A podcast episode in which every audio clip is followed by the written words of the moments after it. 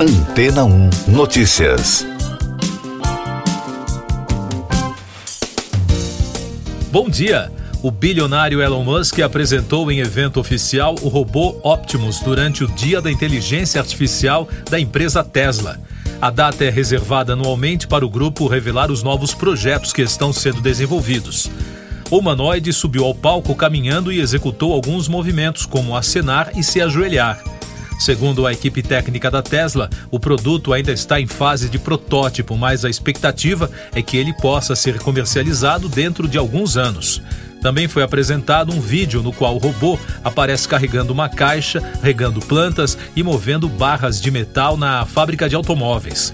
Segundo disse o empresário, o objetivo é fazer o robô humanoide útil o mais rápido possível, mas ainda há muito trabalho a ser feito para refinar o Optimus e colocá-lo à prova.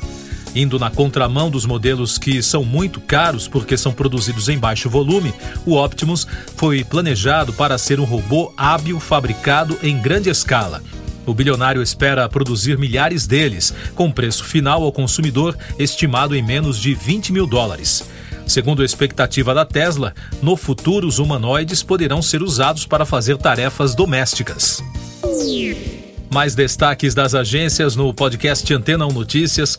O chefe da usina nuclear de Zaporizhia, que está ocupada pela Rússia na Ucrânia, foi libertado.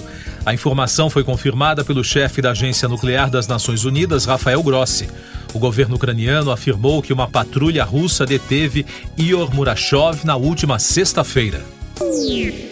A União Europeia convocou os embaixadores russos nos estados do bloco após a decisão do presidente Vladimir Putin de anexar territórios ucranianos. A convocação ocorre em resposta aos últimos passos da Rússia, aumentando ainda mais sua agressão contra a Ucrânia, com falsos referendos e anexação ilegal das regiões ucranianas, disse Peter Stano, porta-voz da União Europeia para assuntos externos e política de segurança. Começou na segunda-feira, nos Estados Unidos, o julgamento de vários membros da milícia de extrema-direita Guardiões do Juramento, mais de 20 meses após a invasão da sede do Congresso americano. O líder do grupo, Stuart Rhodes, além de quatro líderes regionais, são acusados de atacar o Capitólio em 6 de janeiro de 2021, juntamente com cerca de mil outros apoiadores do ex-presidente Donald Trump, logo depois do anúncio da vitória do democrata Joe Biden nas eleições presidenciais de 2020. A primeira-ministra britânica Liz Truss foi forçada a reverter o corte para a maior taxa de imposto de renda que gerou turbulências nos mercados financeiros e em seu partido nos últimos dias. A ideia era eliminar a taxa de 45% para as pessoas mais ricas do país que ganham acima de 150 mil libras por ano. O geneticista sueco Santi Pebble ganhou o Prêmio Nobel de Medicina por suas descobertas sobre os genomas de hominídeos extintos e a evolução humana. A pesquisa deu origem a uma nova disciplina científica, a paleogenética. O Comitê do Nobel da Academia Sueca disse que Pebble realizou algo aparentemente impossível quando sequenciou o primeiro genoma neandertal e descobriu que o Homo sapiens cruzou com os neandertais. Eu sou João Carlos Santana e você está ouvindo o podcast Antena 1 Notícias, agora com os destaques das rádios pelo mundo. Dos Estados Unidos, da rede iHeartRadio, Ed Sheeran acaba de anunciar um show em Michigan pela primeira vez em cinco anos. De acordo com a emissora americana, a última vez que o cantor se apresentou no estado foi em setembro de 2018. A parada da turnê de Mathematics será no estádio Ford Field em Detroit no sábado 15 de julho de 2023. Além disso, o cantor norte-americano Khalid está programado para abrir a apresentação do britânico. A turnê começa em 6 de maio no AT&T Stadium em Arlington, no Texas, e termina em 23 de setembro no SoFi Stadium em Inglewood, na Califórnia. Outro destaque da rede de rádio: o rapper e ator 50 Cent está se preparando para lançar três filmes de terror com o diretor Eli Roth. O projeto faz parte de um acordo com a Tree Black Dot. A dupla produzirá os filmes chamados The Gun, Trackmaster e Creature House. De acordo com o portal Deadline, ele está atualmente trabalhando em seu próximo filme, chamado Skill House.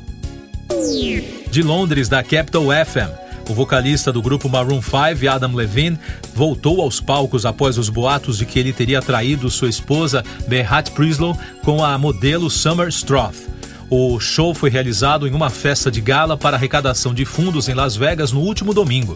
Há cerca de duas semanas, o músico divulgou um comunicado refutando as acusações de traição, mas admitiu que passou dos limites.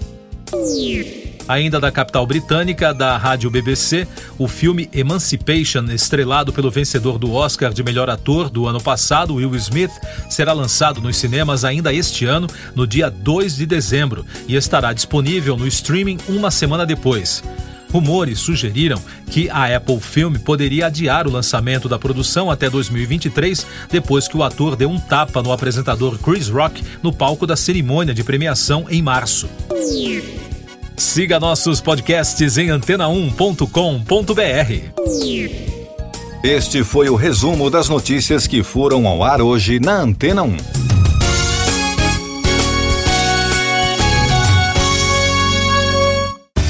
Depois de tanto conteúdo legal, que tal se hidratar com água rocha branca?